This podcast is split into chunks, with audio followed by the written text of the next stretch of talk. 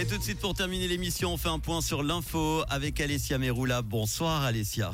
Bonsoir Manu, bonsoir à toutes et à tous. Les vols de jets privés et d'affaires d'un point égal ou supérieur à 5,7 tonnes ne seront pas taxés.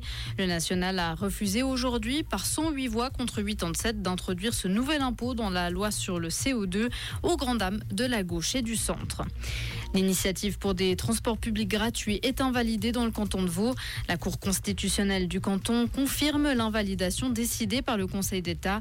Elle a rejeté le recours du comité d'initiative qui dénonce une inquiétante violation des droits politiques. L'invalidation de l'initiative tient ici à la gratuité des transports, inadmissible au regard du droit fédéral selon la Cour. L'intérêt public à poursuivre la procédure pour provoquer un débat n'est pas pertinent en l'espèce, estime-t-elle. Le président sortant de la Confédération a attribué son don présidentiel.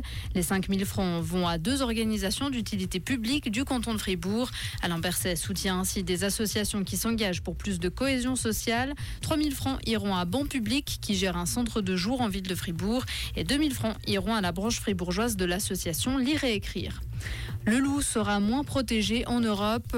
La Commission européenne a annoncé aujourd'hui vouloir abaisser le niveau de protection dont bénéficient les loups dans l'UE. Elle juge que leur trop grand nombre représente désormais un danger, notamment pour le bétail. Le VVF dénonce une proposition scandaleuse.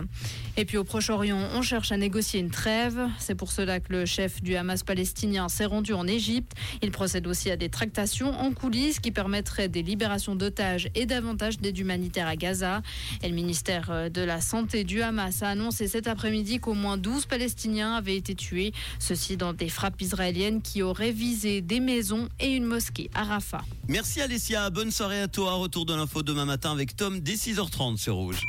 Comprendre ce qui se passe en Suisse romande et dans le monde, c'est aussi sur Rouge.